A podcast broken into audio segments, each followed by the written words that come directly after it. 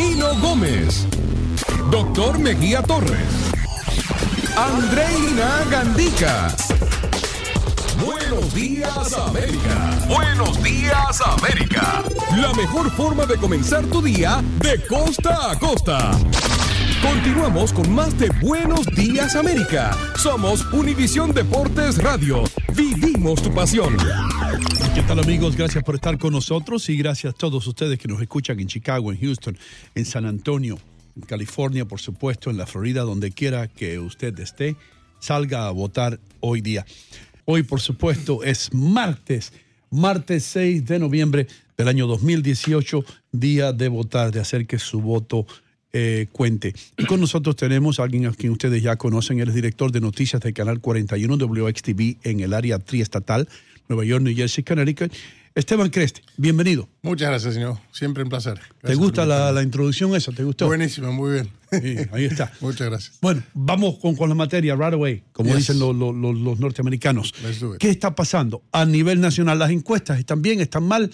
¿Qué se dice? Hay bueno. quien, el doctor estaba hablando de mí fuera del aire, dice que hasta ahora mismo se estima, yo creo que tú lo dijiste la vez anterior, que los, domin- los dominicanos, los republicanos tienen una oportunidad de mantener el Senado y que los demócratas tienen una oportunidad de arrebatar, arrebatarle a la Cámara. Exacto. Eso, eso es lo que por lo general se está, ah, se está pensando que puede pasar basado en, en sondeos y esto. Igual yo siempre tomo todas las encuestas y todos los sondeos con, con pinzas. No me creo en ninguna, Yeah, realmente. good. Y en parte es porque la forma en que se realiza la metodología. Muchas veces las encuestas se hacen este, llamando por teléfono a, a la, de línea, ¿no? Hoy en día hay mucha gente joven que no, tele- que no tiene, que tiene teléfonos celulares, no, no de línea. Entonces ya hay un segmento de la población que quizás no están eh, sondeando como deberían. Am, ¿Cuántas otra vez- personas, perdona Esteban, cuántas personas se escogen más o menos? ¿Cuántos? ¿Hay miles, cientos? ¿Cuántas? Muy buena pregunta. En algunos casos, por ejemplo, recientemente el New York Times mandó una, una, este, una forma eh, por web, por el web, por internet, este, y mandó 50 mil formas, pero solamente 800 respondieron. De 50 mil, De 800. 50.800. Después Increíble. hay otras eh, entidades, por ejemplo, de Marist School. eh, Marist College, sí. De Marist College. Este, muy respetado. Sin embargo, tú miras la metodología y de repente entrevistan 500 personas. Para, para, esos son para selecciones locales, para gobernadores, esto, lo otro. Pero donde en Nueva York, donde hay millones de, de votantes, de repente 500 personas, ¿indican eso realmente no, algo? no, no. Son- todas las encuestas yo las tomo con, con pinzas. Realmente no me creo ninguna. Ok. Para mí es un indicio Ok. para dónde van las cosas, pero no algo que, que realmente determine. Y de hecho las elecciones de 2016 demostraron exactamente eso, ¿no? Todo indicaba que Hillary Clinton iba a ganar, sin embargo, no fue así. Entonces ha pasado ya más de una vez, el margen de error es de 3-4%, pero es muchas veces más alto. De nuevo, hay otras encuestas que las hacen golpeando puerta por puerta, por puerta ah, en casas. eh, Y- y las ahora, ¿en personas- vecindarios lo hacen? Y las personas repente- muchas veces, me imagino yo, Esteban, que no dicen la verdad, ¿no? Es- es absolutamente. Aunque En se sienten de Trump, intimidados o... en el caso de Trump hubo mucha gente que sabemos que no, no se expresaron en el 2016 realmente sus intenciones y después cuando llegó el momento de la soledad y tirar el- la palanca para votar, pues se votaron por Trump. O sea que existe algo de eso, ¿no? Ahora, eh, qu- quiero mencionar algo eh, que me parece importante, que eh, toda esta campaña se ha centrado en torno a Trump, porque él mismo se ha- lo, lo ha puesto de esa manera, es conmigo o contra mí, ¿no? Entonces, eh, pero sin embargo hay otras muchas cosas súper importantes que están pasando que no le estamos prestando toda la atención que deberíamos. Me refiero, 435 representantes en la Cámara representantes justamente, ¿no? O sea, todos, toda la Cámara Baja. Ok, ¿qué es lo que- para Una- aquellos que no sabemos, perdona que te interrumpa, pero es importante, Esteban. ¿Qué es lo que hace la Cámara, hermano? Hay muchas personas que dicen, habla- nosotros eh, escuchamos hablar de la Cámara, la Cámara. ¿Qué función lleva la Cámara? La Cámara de Representantes, que mucha gente le llama Congreso, pero en realidad el Congreso está formado por ambas cámaras del Congreso, es decir, la Cámara de Representantes y el Senado.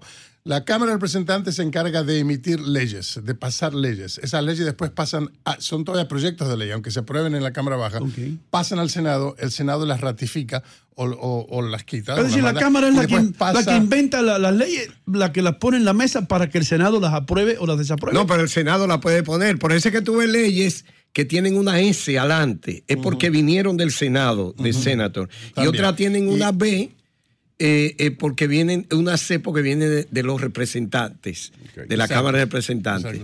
Es Y- Bill de Law. Y tengo en cuenta, realmente, las, las, los- las leyes más importantes, digamos, na- nadie se tira a lo loco a presentar una, una ley si no tiene apoyo en ambas cámaras. por lo general, los legisladores en la Cámara de Representantes, cuando es algo controversial, buscan apoyo en el Senado antes de, de someterlo a la ley. Ah. y después pasa al presidente para que la firme. Ok. Entonces, Gracias por la aclaración. Ok, entonces, toda la Cámara de Representantes está es up for, for grabs, como, decís, como se dice, porque ellos son reelegidos cada dos años. ¿no? En el caso del Senado, los, los términos son de seis años. Seis años. Seis años. Entonces, cada dos años se está renovando una tercera parte de esos 100, de esa Cámara que tiene 100 senadores, ¿no? Entonces, ahora mismo, hoy, se están renovando 34 senadores. Es decir, que todos los senadores no están. A la vez, hoy- no. No, No, se repite cada dos años Good una tercera parte del Senado. Se- Ah. Se, se- este, se reelige o, o se elige. Eh, mientras que el- la Cámara de Representantes es cada dos años. ¿no? Por eso, en parte, algunos, you know, siendo medio cínicos, se, se puede decir. La verdad que la- el, el trabajo fundamental de un congresista en la Cámara de Representantes es ser reelegido. Porque cada dos años tiene que estar reelegido, reelegido. Entonces, todo lo que está haciendo es buscando dinero de contribuyentes para que le ayuden en su campaña para ser reelegido. Mm. Y muchas veces se olvidan del trabajo realmente que tienen que hacer. que ¿Cuántas semanas de vacaciones tienen ellos? No sabes tú. Bueno, no, pues curiosidad. muchas. ¿no? y también gozan de, de- de seguro de salud que ninguno de nosotros tenemos. No, porque bueno. ninguno tiene Ah, Obamacare. No, ninguno tiene Obamacare. Todos, todos están bien cuidaditos. Eh, tienen, no, tienen muchos privilegios realmente. Oficina en su distrito, oficina, eh, este, también el senador. En que Gasto de representación. Sí. Ah. Viáticos y gastos de representación. Exacto, Sí. exacto.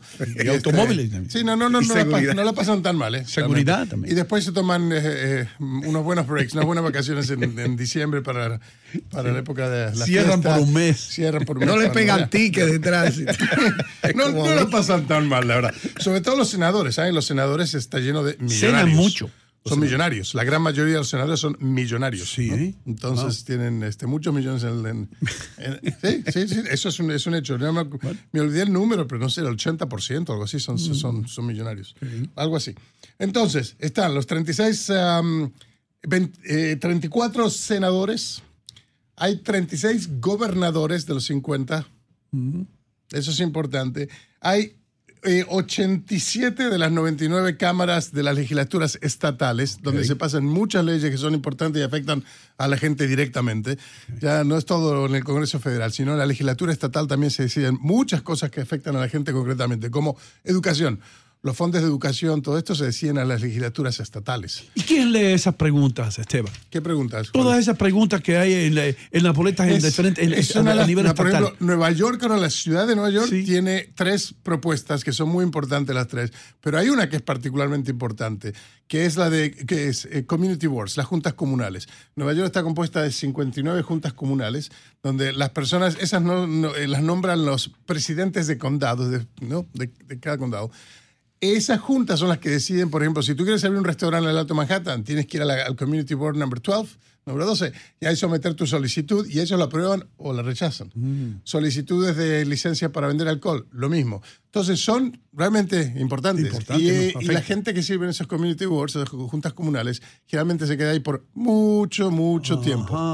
Lo que eh, siempre, ha- cuando alguien permanece mucho tiempo en el poder, y lo sabemos por todos los dictadores que hemos tenido en Oh, Latinoamérica, tiende a haber corrupción. Sí. Así que cuidado. En el caso de la propuesta es de- darle un, un límite al término de tiempo que pueden servir en las juntas comunales. Volviendo a nivel nacional, hay justamente 157 referéndums a nivel estatal en los 50 Es decir, estados. preguntas también. Preguntas de esta que acabas de decir. La que te mencioné es, es- es municipal, pero a nivel ¿Y a estatal. nivel nacional cuántas son? 157. Wow. Cada estado tiene, y más de uno en algunos casos. Eh, está desde la legalización del uso de marihuana, que ya está en no sé en cuántos estados, pero en bastantes, a el acceso al aborto en otros, expansión de Mm. la sanidad pública. En el caso de Virginia, a ver si dan subvenciones a aquellos que son víctimas de que sus hogares hayan sido inundados. Entonces está viendo por qué- catástrofe, cualquier catástrofe. ¿Ah? O cualquier fondo. catástrofe, ¿no? Creo que es inundaciones específicamente, floods. Por lo que sucedió Por este todas las año. cosas que han sucedido.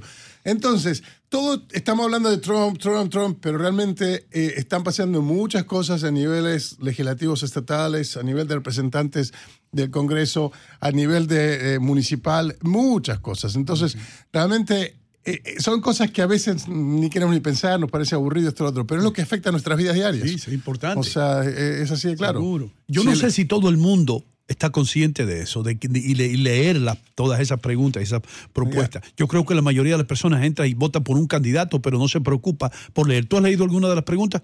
Sí, sí, yo la leí justamente. En, mi pueblo donde tenía hay una propuesta para aumentar los fondos para la construcción de escuelas. Okay. Eh, yo, y a pesar de que mis hijas ya están grandes y ya han nacido en escuelas hace muchos años, me parece importante que Pero tú, tú te preocupas, un tipo como tú se preocupa por el futuro. de los Esteban, Dime. tú que estás metido eh, tan de lleno en, el quehacer de, de, la actividad noticiosa, eh, ¿qué tan decisivo puede ser el voto femenino en contra o a oh. favor de los republicanos, porque según lo que he visto... Enorme, enorme. Bueno, en las últimas elecciones presidenciales hemos visto que el voto femenino es más del 50%, o sea que votan más mujeres que hombres. Mm. Ah, en este también se espera que ocurra algo parecido. Eh, las posiciones que ha tomado el presidente y también este, la nominación tan polémica de Kavanaugh a la, Corte Suprema con todas las acusaciones que hubo de, este, de mm, agresión sexual y todo esto, pues se cree que eh, ese puede ser un factor aún más grande para que motivar a las mujeres a salir a votar.